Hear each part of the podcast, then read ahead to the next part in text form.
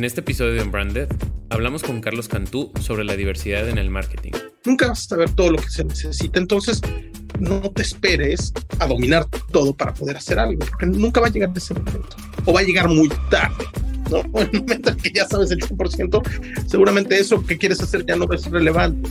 Mientras que sientas que tienes una ventaja sobre otros, mientras que realmente digas, oye, yo tengo algunos conocimientos que me da ventaja sobre otros para hacer un, un proyecto, para abrir una compañía, un startup, lo que sea, aviéntate, porque se trata de eso, solo se trata de tener una ventaja. Y después lo otro es siempre estar muy consciente de todo lo que no sabes. Nos compartió algunas ideas que a lo largo de los años ha tenido que aprender, desaprender y volver a aprender para mantener una actitud hacia su equipo de trabajo que les permita llegar a las soluciones que están buscando. Priorizar la mejor idea, no mi idea.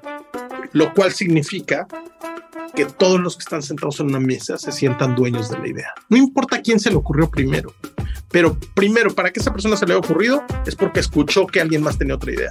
Y además, esa primera idea es apenas la semillita. Y para que florezca, van a estar el trabajo de todos los que están en la mesa. Además, nos compartió algunas de las experiencias que ha tenido trabajando en Twitter, desde que fue su empleado número uno en México, en torno a la innovación y el trabajo en equipo. Cuando tú quieres llegar a hacer cosas distintas a este mercado, nadie te las va a comprar. A menos que primero demuestres que entiendes el mercado.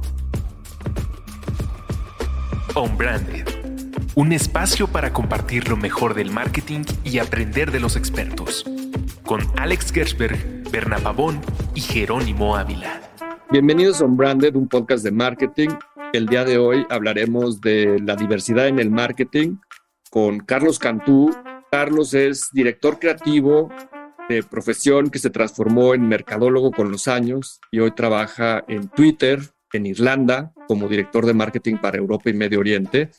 Tenemos el gusto de conocernos hace varias vidas y, y varias profesiones. Y sí. pues bienvenido, doctor Cantú, ¿cómo le va a usted hasta ese rincón en el norte de Europa? Hola, mi querido Jero. Qué gusto tenerte nombrando. El gusto es mío, la verdad que siempre hemos tenido muy buena plática juntos, así es que con, con muchas ganas de, echar esta platicada ahora frente a un micrófono. Gracias por la invitación. No, gracias a ti por, por estar aquí y por compartir esta experiencia profesional que has tenido.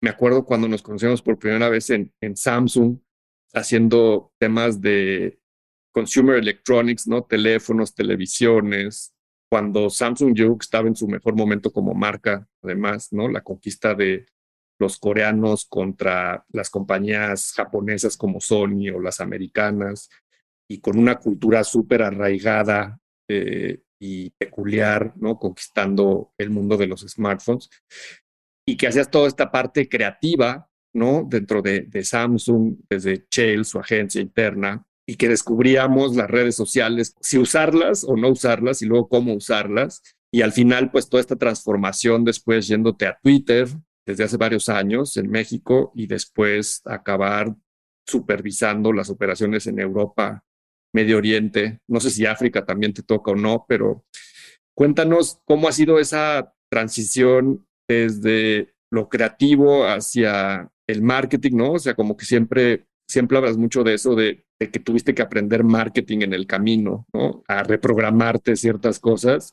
y además hacerlo en el extranjero, ¿no? Siempre que hablamos con, con alguien en On-Branded que, que ha logrado triunfar en otros lugares, en otros países, en otras culturas, creo que son historias padrísimas de éxito de, de cómo los latinos llevamos esa creatividad que creo que tenemos como cultura y que eh, hace que en temas de comunicación y todo, en temas de programación y en muchas profesiones que tienen que ver con el ingenio, pues llevamos ese ingenio a otras latitudes y a veces eso sorprende, ¿no? Entonces, pues no, no se me hace raro que alguien tan creativo como tú has sido en tu carrera de repente acabe llevando esos ingredientes del otro lado del mar y cocinando recetas nuevas para paladares diferentes. ¿Cómo ha sido ese viaje? Pues ha sido un viaje, ha sido un viaje este, bien interesante y bien inesperado, porque la verdad que yo siempre digo que construí mi carrera escribiendo guiones de 30 segundos para televisión, porque pues cuando yo empecé en publicidad, yo empecé como redactor y pues, los primeros, no sé, tal vez 10, 15 años de mi carrera, tal vez 10. Si querías que te fuera bien en la publicidad, tenías que saber cómo hacer comerciales de televisión. Y claro que hacíamos otras cosas, pero, pero si tú hacías buenos comerciales de televisión, tu carrera le iba a ir bien. Entonces, como que el primer gran salto fue pasar de ahí a aprender a ser digital y aprender a hacer otros, otros medios, que fue tal vez cuando nos conocimos. Después de estar en, varias agencias, eh, me invitan a, encabezar el equipo creativo en Chail, que es esta agencia de origen coreano, que es la agencia del grupo Samsung, ¿no? Aunque también manejan otros clientes. Y era como la oportunidad de en las categorías donde está Samsung, que como bien dices, incluye, no sé, mobile, incluye computadoras, este, televisiones, refrigeradores, papá, pues la tecnología era muy importante, los nuevos medios eran muy importantes y, y pues me permitió como empezar a hacer más cosas en, digital, que la verdad es que es algo que yo había intentado hacer, pero no había podido hacer mucho. Estuve cuatro años con, con, con y aprendí muchísimo de nuevas tecnologías, de nuevos medios, de entender otras culturas, que tal vez en ese momento no me parecía tan relevante, pero que después ahora le agradezco mucho porque fue la primera vez que yo trabajé para una compañía asiática, que tuve un jefe asiático, clientes asiáticos, que me tocaba ir a Seúl cada cuatro o seis meses, este, y, y, y como entender cómo conectar con culturas muy diferentes, ¿no? Y estaba en eso cuando de repente me hablaron y me dijeron, oye, pues estamos buscando gente con perfil creativo para abrir la oficina de Twitter en México. Y yo era un fanático de Twitter como usuario. O sea, yo en algún momento de mi carrera antes de Chail, un jefe me dijo, ay Carlos, es que si tú trabajaras, escribieras tu publicidad también como tuiteas, te iría mejor. ¿no? Como que me, me, me, criticaba mucho que pasaba mucho tiempo en Twitter. Y sí, es verdad, yo pasaba mucho tiempo en Twitter. Entonces, cuando me dijeron eso, dije, wow, pero como te digo, yo no me considero, creo que nunca lo he sido, un especialista en digital.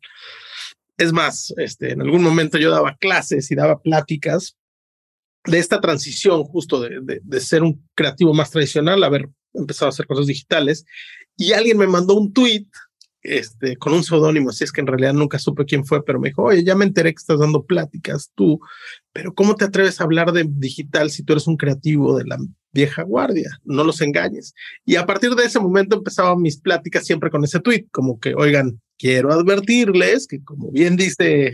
disclaimer. Exacto, un disclaimer, yo soy un creativo de la vieja guardia. Pero bueno, justo como venir de, de esa vieja guardia y haber hecho la transición, me ayudó mucho, pero regresando al punto, cuando me hablaron de Twitter, tal vez me llegó ese tweet a la cabeza y lo que hizo fue, mira, pues yo no quiero ser la persona, pero te mando algunas personas y te consigo los books y los currículums de, de, algunas personas que creo que pueden ser buenos candidatos. Y a las pocas semanas me buscaron otra vez, me dijeron, ¿sabes qué? Gracias, pero estos perfiles no son los que nos gustan. Queremos saber que tenga un perfil más parecido al tuyo. Y dije, oigan, pues si ustedes creen que yo puedo hacerlo, yo encantado.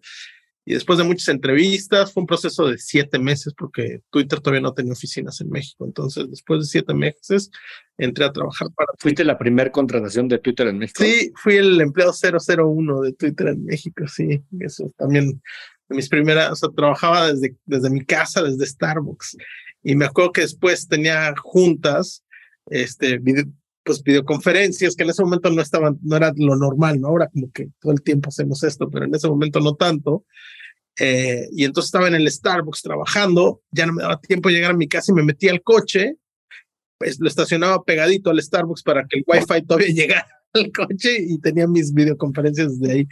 Este, y lo, lo primero que me tocó hacer en Twitter fue algo muy bonito, que fue, le llamábamos Brand Strategy, en aquel momento ahora se llama el equipo que lo hace Next, pero me permitió trabajar con marcas y con agencias en todo Latinoamérica, menos Brasil, Latinoamérica de habla hispana, digamos, un puesto para ayudarlos a entender mejor Twitter y hacer mejor, mejor cosas en Twitter, cosas que, que funcionaran en Twitter y que, que, pegaran. Entonces, tuve la oportunidad de trabajar con muy buenas marcas, con, este, con muy buenas agencias y hacer brainstorm juntos y desarrollar proyectos juntos y la verdad que la, la paseaba muy bien, me divertía mucho y hacía cosas muy bonitas, pues, ¿no? Porque me tocó trabajar con gente muy talentosa, la verdad.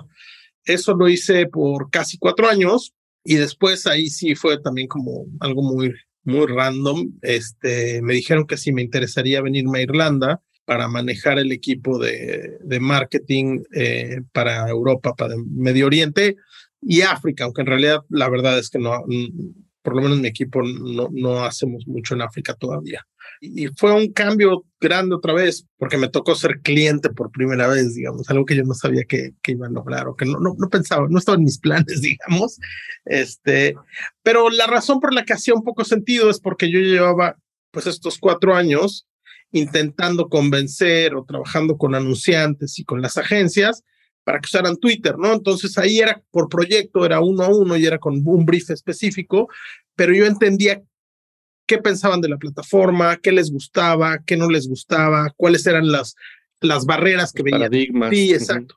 Entonces como que en ese sentido hacía sentido, perdón la redundancia, pero como que hacía sentido que, que con esa experiencia yo podría hacer un buen trabajo acá, pero también tenía retos porque yo nunca había hecho marketing, porque yo nunca había trabajado en Europa y no conocía los mercados. Entonces, la verdad que pues lo platicábamos este, fuera del aire, pero fueron, fue un viaje al principio complicado y al principio con algunos trompicones.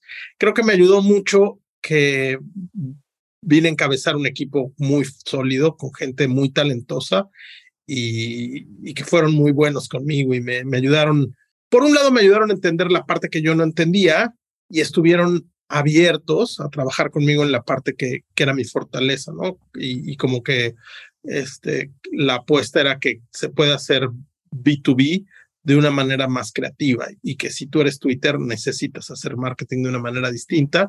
Entonces, por lo menos nos hemos divertido mucho durante estos cuatro años y, hemos hecho cosas que, que a mí me da mucho orgullo. Creo que los proyectos que más me, me dan orgullo en mi carrera los he hecho en estos últimos cuatro años que no era lo que yo imaginaba, ¿eh? este, pero, pero sí, ha sido bien bonito. Y hemos platicado de lo difícil que es esto de, de tener una, una nueva responsabilidad y pensar que uno no está a la altura.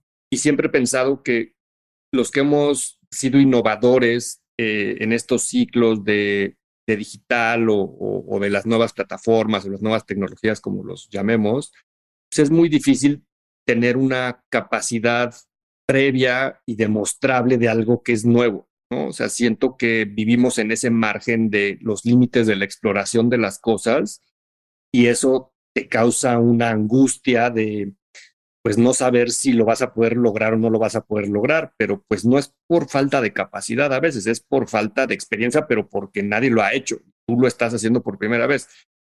Y esto que hablamos del síndrome del impostor eh, hace rato, creo que tiene que ver mucho con eso, ¿no? Claramente ahora que ves tu, tu historia, pues fuiste el primer empleado de Twitter en México, pues como que no tenías experiencia en Twitter. Claro que tienes experiencia en Twitter, ¿no? O sea, probablemente mucha más experiencia que, que otras personas en el mundo.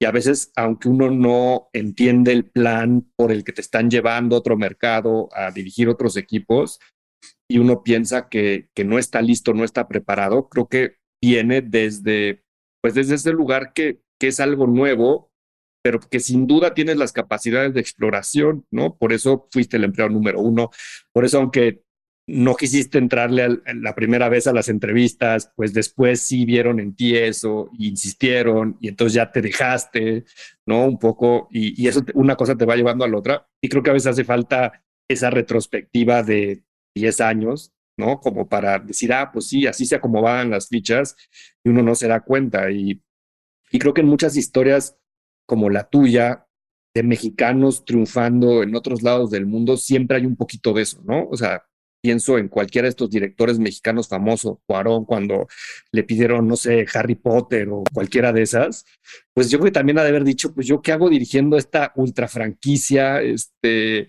seguramente su primera vez siempre es así, ¿no? O sea, para toda esa gente que nos escucha y que de repente tiene esos, esos miedos y, y, y le hace falta querer ser un poquito más para triunfar en otros lugares, ¿qué, qué récords le darías? Y que es verdad, para mí ha sido lo más difícil, como superar esos eh, complejos, ¿no? De, de, no, no lo sé todo o no, no tengo todo lo que, lo que se necesita. Pero te voy a decir, cuando yo entré a Twitter, me acuerdo que en mi primera semana estaba de visita el que era mi jefe en ese momento, que tenía un puesto global, ¿no? El que se encargaba de, de, de mi equipo a nivel global. Y luego el vicepresidente que manejaba eh, una región muy grande que incluía Latinoamérica, pero también incluía otros mercados. Y los dos estaban de visita en México, como para decir, miren, ya estamos en México oficialmente, y este es nuestro primer, este, nuestra primera parte del equipo, y me presentaban a mí. Y en una de esas primeras juntas, el, cliente dijo, Uy, me encanta, por favor, necesitamos tener una junta mañana. Y mi, mi jefe dijo, sí, sí, mañana viene Carlos con tu equipo y él se encarga. Y saliendo de la junta, yo le dije a mi jefe, le dije, oye, yo estoy entrando, yo no sé nada todavía. Llevo tres días aquí, no, ni siquiera he pasado por, hay una etapa en Twitter donde normalmente te mandan al headquarter para tener como una inducción, ¿no? Ni siquiera he pasado por, la inducción, este, me dice, Carlos, llevas una semana en Twitter, has estado en esta semana en 12 juntas donde hemos hablado de, de Twitter. Ya sabes más de Twitter que el 90% de la gente en México. Vas. Y como que como que ese fue un gran aprendizaje que después me costó trabajo como reflexionar y entenderlo, pero es, nunca vas a saber todo lo que se necesita, ¿no? Y eso sería como, a eso, a, eso quería llegar. Nunca vas a saber todo lo que se necesita, entonces no, no te esperes a dominar todo para poder hacer algo, porque nunca va a llegar ese momento, o va a llegar muy tarde, ¿no? El momento en que ya sabes el 100%, seguramente eso que quieres hacer ya no ya va a todo el mundo sabe el 100%. Exacto. Entonces, este, mientras que sientas que tienes una ventaja sobre otros, mientras que realmente digas, oye, yo tengo algunos conocimientos, algunas habilidades, alguna experiencia que me da ventaja sobre otros para hacer un, proyecto, para tener un puesto, para abrir una compañía, un startup, lo que sea, aviéntate porque, porque se trata de eso, solo se trata de tener una ventaja. Y después lo otro es siempre estar muy consciente de todo lo que no sabes y no pensar que como ya te aventaste, ahora tú tienes que saber todo y tú tienes que decidir todo aunque no tengas la información o el conocimiento para hacerlo. También se, se requiere, desde mi punto de vista, mucha humildad para decir, a ver, sí, yo vine a este puesto y yo puedo, yo domino esta parte, pero yo no domino esta otra parte y necesito ayuda. Y necesito o que alguien me enseñe o que alguien que, sea, que sabe más que yo trabaje conmigo o simplemente que me den permiso de equivocarme y que estemos dispuestos a que, nos vamos a equivocar al principio, que es lo que tú decías, siempre y cuando, y luego es como, ok, sí, este, nos te damos permiso de que te equivoques, pero nadie te da permiso de que te equivoques dos veces en el mismo error.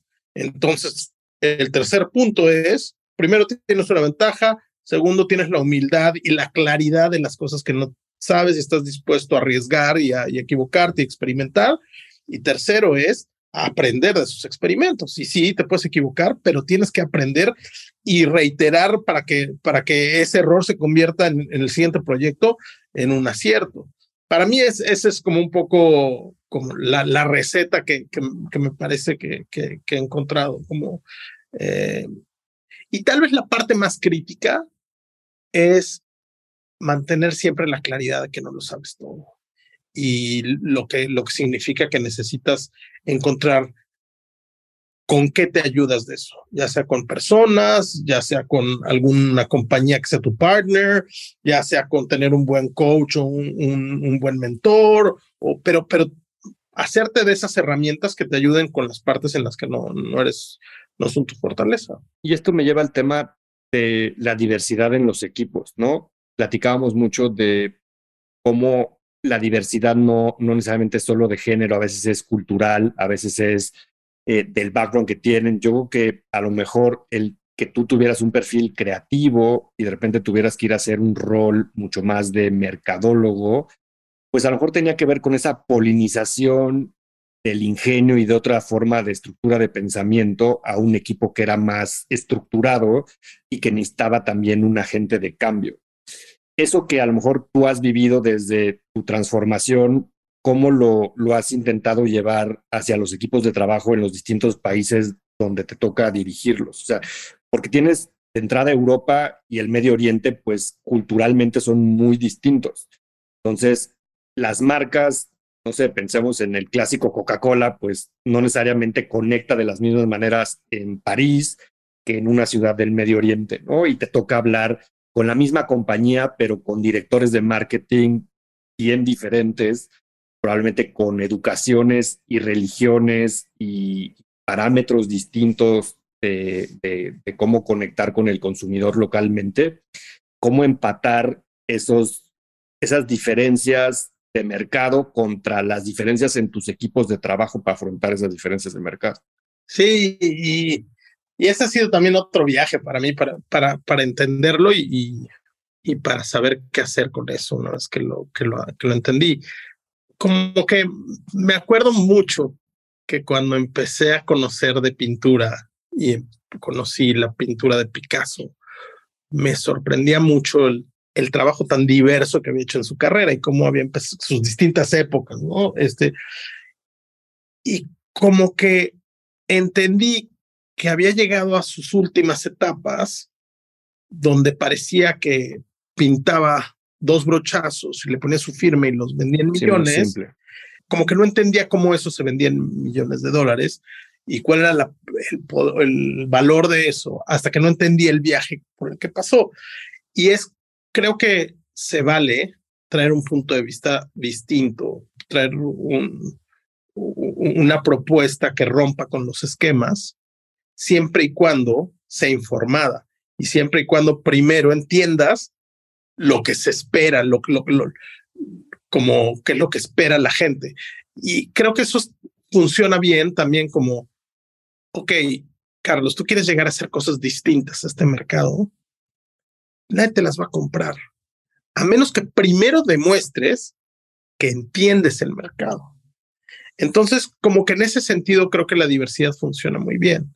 Cuando yo llegué aquí, pues los equipos locales que tenían, no me tocó dirigir, me, llegué a dirigir eh, cinco o seis equipos en distintos países. Y cada equipo era muy local y estaba. Y, y, yo venía de Latinoamérica, mi puesto era regional en Latinoamérica, y eran muchos países, pero Latinoamérica tiene un elemento que lo unifica, que es muy obvio, que es el idioma, ¿no? Porque manejaba todos los países menos Brasil, justamente por eso, porque. Y el hecho de que hablemos el mismo idioma también significa que compartimos muchas otras cosas. La música, el, cine, las telenovelas, el chavo del ocho, el fútbol, que, todo viaja muy bien a través de la región porque compartimos el mismo idioma. Aquí es, un, e, es una región donde cada país intenta marcar sus diferencias y los ingleses y los franceses nunca van a decir que son parecidos y los italianos van a decir que tampoco y los españoles como que como que marcan mucho sus diferencias. Entonces, lo mismo ha pasado con mis equipos, el equipo de Francia y el equipo de Inglaterra, decía, pues que nosotros no tenemos nada que hacer juntos porque nuestros mercados son muy diferentes. Entonces, como que hubo un trabajo primero de entender las diferencias de todos los mercados para que me creyeran cuando les decía, ok, ya entendí que tienes razón. Esto y esto son cosas muy diferentes y nunca vamos a poderlas homologar porque cada país requiere cosas muy únicas en ese sentido. Pero ya que entendimos todo esto, ahora veamos cuál es. Es una cosa muy básica de la publicidad, pero tuve que llegar ahí por un camino muy largo, que es cuáles son estos insights que son humanos y por lo tanto son universales. Y ahí fue cuando hicimos un gran como eh, rompimos un paradigma, digamos, en el equipo de, ok, ya pasamos los primeros un año y medio, cada quien haciendo sus proyectos porque somos muy distintos, pero ya vieron que en todos estos proyectos hay estas cosas en común. Eso nos, nos permitiría trabajar en conjunto. Y por otro lado, hacerle ver a un chico en Francia que es muy talentoso, que claro, el chico en Francia no quería que hacer un, adaptar un proyecto de, de Inglaterra, ¿no? De, de, que viniera de Londres. Porque él pensaba, pues entonces es una oportunidad menos para que yo haga mi creatividad o para que yo haga mi creatividad. Pero cuando él veía, ah, pero si yo adapto este, pro, este proyecto A que viene de Londres, después tengo más tiempo para hacer este proyecto B. Y no solo eso, sino que puedo exportar mi proyecto B no solo fuera de París y hacerlo en Londres, en Madrid, en Dubái, en Israel, en Alemania, como que encontraron que había un lado positivo de hacer sinergias y luego estuvieron abiertos a decir, oye, pues tienes razón, esos insights sí pueden funcionar en mi mercado. Así como este otro insight que yo traigo en este proyecto puede funcionar en otro mercado. Pero me tomó un año y medio, nos tomó porque fue un trabajo en equipo, pero nos tomó un año y medio hacer ese, romper ese paradigma. Y esa diversidad normalmente contrapone los puntos de vista y las formas de pensar, ¿no? Las ideas. ¿Cuáles han sido tus trucos eh, un poco para conciliar eso en los equipos? Sí, también pasamos por eso. Cuando empezamos a trabajar más juntos este, y empezamos a, mezclarnos entre los distintos equipos en la región y entonces en vez de que fuera cada país con sus proyectos, sino hay un proyecto y en el trabajo un chico de Francia con una chica de Dubái y, y una persona de Madrid, empezaban a trabarse mucho los proyectos y habían mucho más discusiones y era mucho más difícil ponerse de acuerdo. Y la verdad es que ahí sí Twitter este, nos, me, ayudó el equipo de, de, eh, recursos humanos de Twitter. Tiene gente muy valiosa que entiende de estos temas y que está trabajando en esto mismo, esto mismo que yo estoy intentando hacer en, en, en EMEA o que estamos haciendo en EMEA a nivel marketing. Twitter como compañía lo está haciendo a nivel global y a todos niveles, en ingeniería y tal. Entonces, este, no, nos trajeron un par de expertos que, nos hicieron entender que era lógico que pasara eso, porque cuando tienes puntos de vista realmente distintos, pues es más difícil hacerlos coincidir. Y entonces como que ah, hubo un proceso o eh, aprendimos algunos procesos que yo te diría que lo más valioso de este proceso que hemos aprendido es uno, que ser súper respetuosos en la manera en la que damos feedback y en la manera en que debatimos. Y dos, priorizar la mejor idea, no mi idea. Lo cual significa que todos los que están sentados en una mesa se sientan dueños de la idea. No importa quién se le ocurrió primero, pero primero, para que esa persona se le haya ocurrido, es porque escuchó que alguien más tenía otra idea.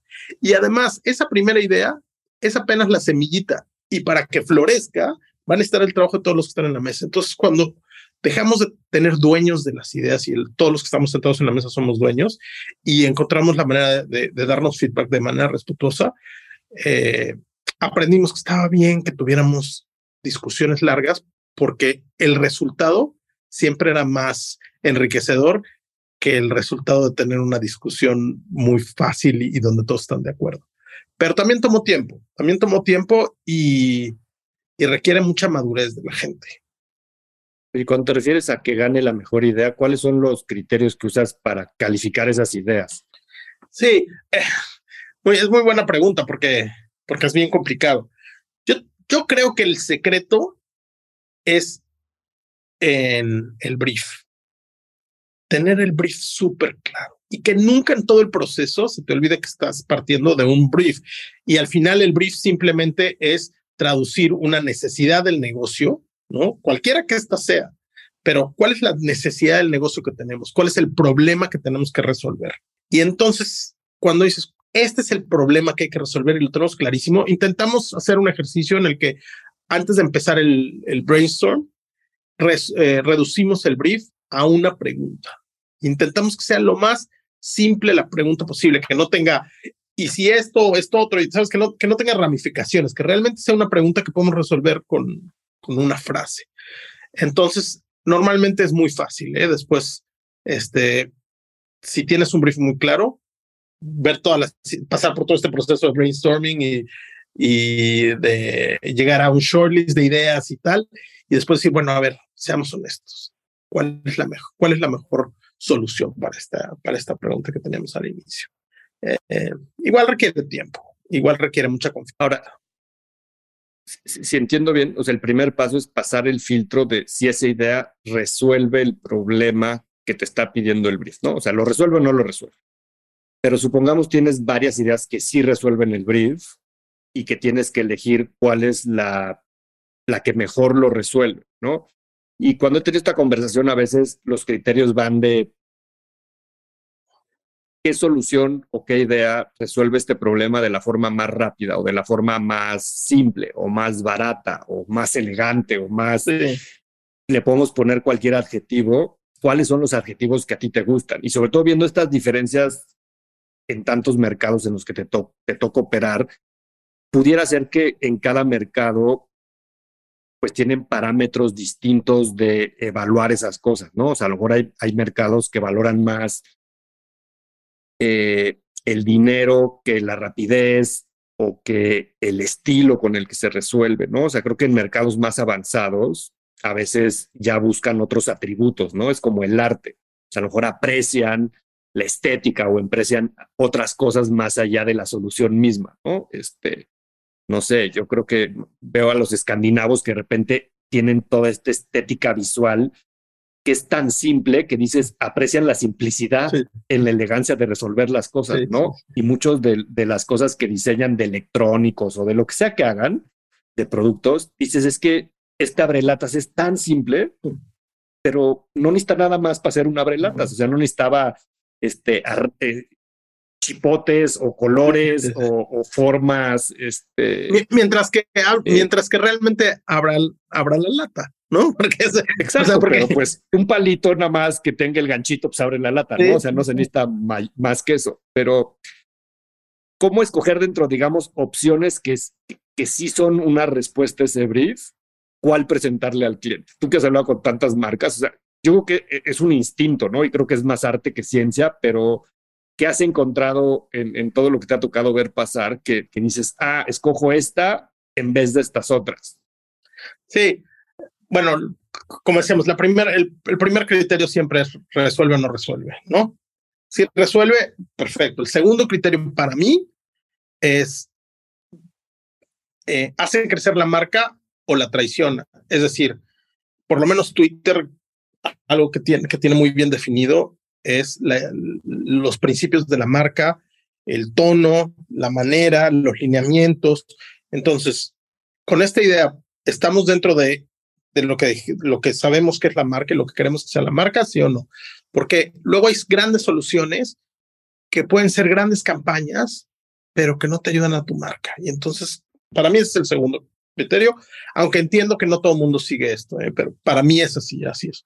Y el, el tercero es un filtro más de logística, que tiene que ver con tiempos, presupuesto, ¿no? Y, y, como un poco adaptabilidad de la idea. Funciona en los mercados que necesitamos que funcione, tenemos el presupuesto para hacerla realidad este, con, con buenos, con buen craft que, dicen los publicistas, ¿no? Con, con eh, bien producida y, estamos en tiempos. Para mí, este tercer filtro es un poquito más flexible, porque a veces vale la pena sacrificar, es decir, a veces vale la pena sacrificar un mercado si va a ser muy poderoso en todos los demás, a veces pues vale la pena intentar conseguir un poco más del presupuesto si creemos que la idea lo vale, aunque esté fuera del presupuesto original, si vale la pena hacer el esfuerzo. A veces vale la pena retrasar la campaña si, si creemos que, pero bueno, digamos, este tercer filtro es más flexible. Y luego el último para mí, que son los, eh, tal vez a lo que te referías tú cuando, cuando decías cuáles son estos dos este, eh, eh, términos, se me, fue, la palabra, pero para mí hay dos cosas que, que tiene que tener una buena idea. Que sea memorable y que sea impactante que sea impactante para que resalte entre todos los mensajes que la gente ve todos los días, ¿no? Este, para, para que lo volteen a ver. Y segundo, ya que lo voltearon a ver, para que se acuerden de ese mensaje. Entonces, para mí, esas son las dos cosas que tienen que tener una idea. Ahora, pero llego al, llegamos al último filtro que es memorable e impactante después de pasar por los demás. Es decir, es memorable e impactante siempre y cuando resuelve el problema, no traiciona la, la marca, que luego hay las ideas más impactantes y las más memorables y te dicen, ¿cómo no vamos a hacer esto? Si es una, pues sí, pero no va con la marca. Para mí es, es, es, es, realizable, que es la parte logística de estos tres ¿no? tiempos, este, en mi caso, adaptabilidad y presupuesto. Ok, ahora sí, de, de las que quedan vivas, ¿Cuál es la más memorable e impactante? ¿Cuál va a ser más memorable e impactante? Para mí así, así fue. Y yo creo que son grandes consejos y, le diste, me encanta este tema de los valores, ¿no? De la marca o, o, lo que o el propósito de la marca o lo que la marca quiere proyectar y ser, porque aunque son cosas más intangibles eh, y que a veces calificarlas no es tan fácil como en los números, ¿no? Como los presupuestos o un timetable o cosas así, o, o inclusive los resultados del negocio, pero a veces te va a dar el negocio en el corto plazo, pero te va a erosionar el negocio en el largo plazo al diluir la marca. ¿no? Entonces creo que es, es, es, un gran tip ese que das. Quisiera regresar al tema de la diversidad. En, yo siempre he pensado que, que la diversidad de personas ayudan a la diversidad de ideas, ¿no? Siempre lo he pensado como agencia, como equipos de trabajo en los proyectos, pero me gustaría saber tu punto de vista de cuando tú entrevistas a alguien para incorporarse a, a tus equipos, adicional a todas las capacidades que esa persona tiene que tener más técnicas, tácticas, ¿no? Y de hard skills, este, esta parte más soft que tiene que ver con lo distinto de su forma de pensar versus lo otro que tienes en los equipos ya existentes, como qué les preguntas para darte cuenta de, eso, o, o, cuando estás entrevistando a alguien que vas a meterlo a un equipo de trabajo que necesita como un equilibrio hacia otro lugar, ¿no? A lo mejor alguien más radical en su forma de pensar, o a lo mejor alguien más atrevido, o a lo mejor alguien más conservador, ¿no? O sea, porque yo creo que cuando tú estás armando un equipo de ventas o creativo o de fútbol o de lo que sea, tienes que ir tomando decisiones en base al equipo que ya tienes también, ¿no? Y a la posición que te falta llenar, pero que al final después tienes que ver en lo colectivo para que funcionen de una forma diferente. Y a veces hay que, eso viene, yo creo que de entender muy bien a tu equipo actual, ¿no? De qué le duele, para qué es bueno, eh, y en dónde le hace falta reforzar. Pero ¿cómo en las entrevistas te das cuenta de eso? O sea, ¿cómo que, qué preguntas o, es un tema de más de energía y de actitud, de, sentir a la persona en esas cosas o le haces cosas, preguntas específicas más como algún checklist? O sea, ¿cuáles son tus trucos? Sí, un consejo que me dio una de mis mentora, fue mi jefa muchos años, se llama Lourdes Lamasney, que es una, es una institución de la creatividad en México, que siempre sigo, es si quieres tener un, equipo realmente creativo, tienes que estar dispuesto a contratar gente que te haga sentir incómoda. Gente que no es la gente más fácil de contratar o con la que te vas a sentir más cómodo trabajando. Porque, porque es real. Porque si no acabas contratando pura gente con la que te sientes cómodo y entonces no vas a tener esta diversidad de la que tanto hablamos, no vas a tener este, no, no, vas a tener gente que tenga una perspectiva realmente distinta. Entonces, como que para mí eso lo intento tener siempre en mi cabeza cuando me siento incómodo en una entrevista. Para mí, mientras tenga talento, mientras se vea que es una persona profesional, y eso es bien difícil de, de, de, entender, eso es a base solo de, a ver, a ver, ponme ejemplo de qué pasó aquí o este, por qué, cuéntame algo que haya salido muy mal. Y, y esa es una buena pregunta siempre. Cuéntame un, proyecto donde has fracasado y cuéntame por qué fracasaste. Y lo importante de eso, porque todos tenemos proyectos donde fracasamos. Entonces, como que al final, este, pues no es que no vayas a contratar a alguien porque tuvo un mal día o porque le fue mal en un proyecto, sino es, ok, esa persona culpa a otros de su fracaso, esa persona se asume parte de un equipo o cree que, o, digamos, le echa la culpa a los demás a veces, ¿no? Para mí ese tipo de preguntas me ayuda mucho a entender eso. Uno, si, si se sienten parte de un equipo y si entienden que nadie, por más talentoso que sea, puede lograr nada en este negocio, al menos sin un equipo, y que todos en el equipo son valiosos. Y dos, también te muestra el, el profesionalismo de la gente. Para mí, entonces, si tienen las habilidades y el talento, si son profesionales y si entienden que hay que trabajar en equipo, todo lo demás estoy dispuesto a aceptarlo.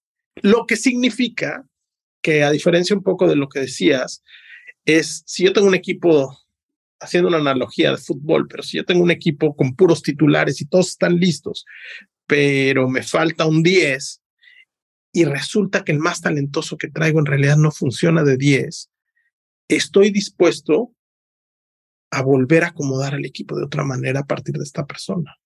Como que intento no decir, tengo un hueco y necesito un alfil.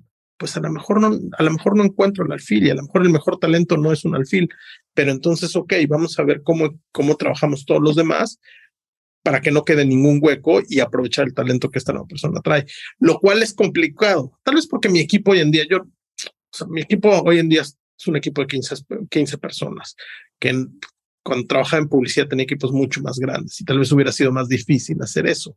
Este, con un equipo de 15 tal vez es más fácil como reacomodar eh, en base al, talento que, llega y al talento que se va también. Que es más fácil, pero también es más difícil cuando están repartidos en tantos mercados, ¿no? Porque pues tampoco vas a mover al peón de del país en Europa al país en Asia, a otra cultura, a otro idioma. O sea, también tiene esa dificultad a veces de, en los equipos globales como los que manejas, de reacomodar, ¿no? Eh, porque ya hay otras cosas externas que también hacen cortocircuito en ese reacomodo. De, acuerdo. Y, pues si necesitas este, alguien que, que esté en la portería, pues necesitas un portero, ¿no? Y no puedes tener, o sea, si te contratas otro centro delantero, vas a estar en problemas. Es verdad. Tiene, o sea, hay cierto, hay, cierto margen de maniobra, pero no, pero también hay cosas que, o sea, pues si vas a contratar a alguien, ahorita estoy contratando a alguien para el equipo en España, pues necesitas que hable español, porque por más talentoso que sea, por más que entienda este marketing y Twitter como nadie, si no sabe hablar español, no va a poder hacer mucho el trabajo que se necesita en ese mercado. Entonces sí hay algunas cosas que, que, son esenciales, es verdad. Oye, para terminar, me gustaría preguntarte, hablas con tantos clientes en tantos lugares del mundo, o sea, ¿como cuáles crees que son los retos para esta segunda mitad del 2022 que ves como que se repiten en todos los tipos de marcas, en todos los tipos de mercados? O sea, ¿Qué le preocupa hoy a, las marcas para afrontar todos estos cambios que estamos viendo en la comunicación, en las plataformas tecnológicas? Eh, la vez que hay tantas opciones y tanta presión por digitalizarse, ¿cuáles son como esas dos o tres cosas que ves allá afuera que, todas las marcas necesitan y que quienes estamos más del lado de agencia o de medios, que necesitamos ayudarles a resolver? Creo que especialmente hoy es muy complicado porque hay mucha incertidumbre. Eh, o sea, estamos en un momento en que en realidad nadie sabe qué va a pasar en los próximos seis, doce meses. Entonces, eso es muy complicado. Creo que siempre lo que, lo que, lo que decimos, y, este, y a veces lo entienden, pero no siempre lo llevan a cabo, es en momentos de incertidumbre, las marcas que, se, que están cerca de, de la gente, las marcas que siguen comunicando con la audiencia, son las que cuando termine ese periodo de incertidumbre siempre este, cosechan, ¿no? Eh, y, hay muchos casos, hay mucha data que demuestra eso, que, la, que, las marcas que logran seguir en contacto con la gente, en contacto con su audiencia y que se, que se muestran cercanos, cuando pase la crisis, si es que podemos llamarle esto una crisis, siempre cosechan y les va muy bien. Para mí eso es más importante que si no han hecho eh, e-commerce y es el momento de hacer e-commerce, que si sienten que es el momento de entrar al metaverso, que si, o sea, como que toda esa otra parte, eh, toda esa otra parte de pronto son más presiones que nos ponemos internamente o que vienen de nuestros jefes o que vienen de, de, de, de, las otras plataformas. Creo que si tú partes de cómo puedo estar cerca de la gente, cómo puedo ofrecerle ayuda a la gente y a lo mejor eso te lleva al metaverso y a lo mejor eso te lleva al e-commerce, pero no pero el objetivo no es estar en, en el metaverso o es abrir tu e-commerce, el objetivo es solucionarle los problemas y los retos que tienen hoy mi audiencia, ¿no? La gente a la que me debo como marca. Este, para, para mí es, no sé, a lo mejor no es una respuesta muy, muy de frente, pero, pero para mí eso es, es como, no, no olvidarte que, que nos le debemos a la gente y que lo que tendríamos que estar es preocupados en cómo les resolvemos y cómo podemos ayudarles. Este, y si, si logramos mostrar a nuestra audiencia que, esa es nuestra prioridad, eh, seguramente vamos a tener eh, muy buenos resultados al, mediano plazo. Además tienes razón, o sea, las épocas de crisis siempre es cuando se gana o se pierde la participación de mercado y los que bajan la guardia y aflojan el ritmo pues, son los que acaban perdiendo y los que logran mantenerlo por arriba de los demás pues, son los que acaban capitalizando esas oportunidades que deja también los momentos de incertidumbre y de miedo y donde otros echan para atrás, otros echan para adelante y, y, pues así creo que nos va a tocar sortear estos meses por venir. Eh, oye, pues qué gusto, perdón, solo iba a decir, es, es como el caso del restaurante del, del, de tu barrio, que durante la pandemia te seguía mandando domicilio y a lo mejor no les iba bien y a lo mejor tenía que pagar los sueldos, pero, pero, pues, ¿no? El, restaurante argentino que solo llevaba empanadas, pero, pero tenía empanadas ahí, pero como que generó un vínculo contigo que cuando la próxima vez que ya podías ir a visitar el restaurante, pues ese es el primero que vas, ¿no? Como que creo que ese es un poquito la, este, el mismo sentimiento. Sí, yo creo que tienes razón. Este, y, es una época como para, a lo mejor hay, cosas que uno no puede ser muy agresivo en términos de expansión y de crecimiento y de inversión por que los recursos también se restringen en estos momentos de incertidumbre, pero pues es, es cuestión de lo que se tenga, aprovecharlo de la mejor manera y, sí ser aventado, ¿no? Este, yo que es de los valientes. sí. Pues qué gusto haberte tenido en Unbranded, Carlos. Este, gracias por, por darnos toda esta perspectiva de, un mexicano exitoso, eh, supervisando tantos países y tantos mercados eh, en una plataforma interesante como siempre lo ha sido Twitter, ¿no? Desde, desde la parte tecnológica. Este, y, y pues gracias por estar en Unbranded, a los que nos escuchan, si, en qué red social te pueden encontrar. ¿Cuál es tu handle en Twitter? Exacto, arroba Galán Cantú, sí. Si tienen preguntas, si quieren criticarme, si quieren cuestionarme, si quieren complementar algo de lo que estuvimos platicando hoy, yo encantado siempre de tener un nuevo follower, prometo regresar el follow back que le llamamos en Twitter y arroba Galán Cantú. No, y cualquier duda que tengan de cómo usar mejor Twitter como marca, como empresa, como agencia, pues ahí tienen al mejor experto que, que el mundo les puede dar en el ecosistema de Twitter. Pregúntenme, yo encantado. Si no sé, les invento. No, no, no. Si no sé, los mando, los mando al lugar donde van a encontrar la, la respuesta, sin duda. Pues que estés muy bien, gracias por escucharnos y nos encuentran en arroba unbranded podcast en todas las redes sociales. Un gusto escucharlos, un gusto, Carlos, este, haber platicado contigo y nos vemos en la próxima. Muchas gracias, Jero. Gracias a ti y un placer enorme. Gracias por escuchar Unbranded. Revisa el resto de nuestro catálogo donde seguramente encontrarás otra conversación que será de tu interés. Tus comentarios y ratings en las plataformas de escucha nos ayudan a crecer y llegar a más personas. Nos escuchamos en el próximo episodio de On Branded, un podcast de marketing. On Branded es una producción de Sonoro.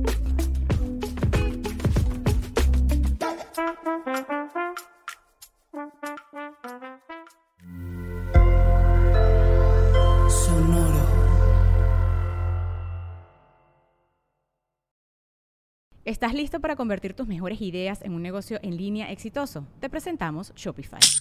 Tal vez no lo sabías, pero nuestro podcast More Than Mamis es un negocio y lo empezamos por supuesto para desahogarnos y hablar sobre la maternidad, no para convertirnos en expertas de ventas y del e-commerce. Así que sí, necesitábamos ayuda para vender nuestro merch y poner en marcha nuestra tienda. ¿Y cómo suena con Shopify? Llegó otra venta. Shopify es la plataforma de comercio que está revolucionando millones de negocios en todo el mundo. Ya seas un emprendedor desde tu casa o desde donde sea, Shopify es la única herramienta que necesitas para iniciar, administrar y hacer crecer tu negocio sin dificultades. Con Shopify puedo gestionar pedidos, envíos y pagos desde cualquier lugar, brindándote toda la información y estadísticas de tus ventas al detalle. Regístrate para un periodo de prueba con tan solo un dólar al mes en shopify.com barra sonoro, todo en minúsculas Ve a shopify.com barra sonoro para llevar tu negocio al siguiente nivel. Shopify.com barra sonoro.